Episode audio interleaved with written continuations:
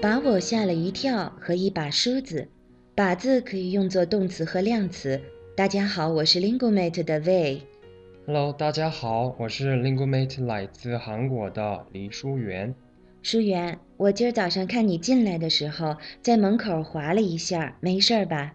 嗨，还说呢，刚才幸亏同事扶了我一把，没摔倒，真把我吓了一跳呢。啊，那就好，淑媛。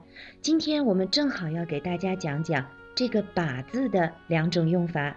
好啊，我经常听新闻里说的就是“把握”这个词了。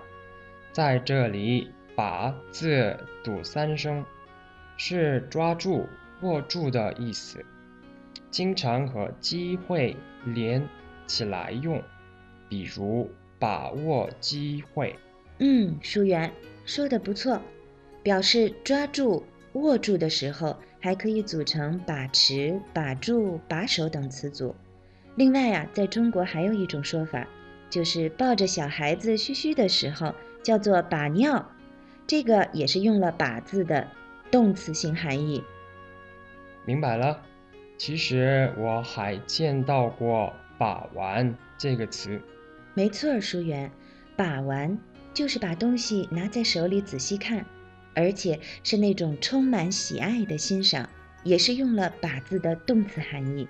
哦，那我可以说我在把玩一把精致的茶壶吗？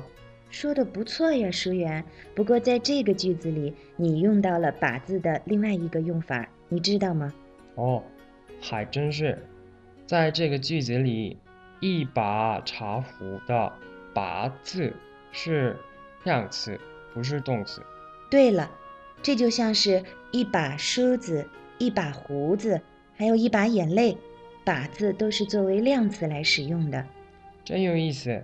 其实刚才幸亏有人扶了我一把，不然我就摔倒了。这里“把”字也是量词吧？对，在这里“把”字的确是量词。“把”字念三声的时候，可以用作动词，表示抓住；它也可以用作量词，比如一把鼻涕一把泪。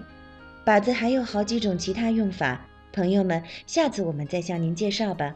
非常感谢给我们提供词条的 Lingumate 的圆圆，感谢您收听 Lingumate 口语角。如果您有更多丰富的解读，请登录 lingumate.com 给我们留言吧。感谢你的收听，再见。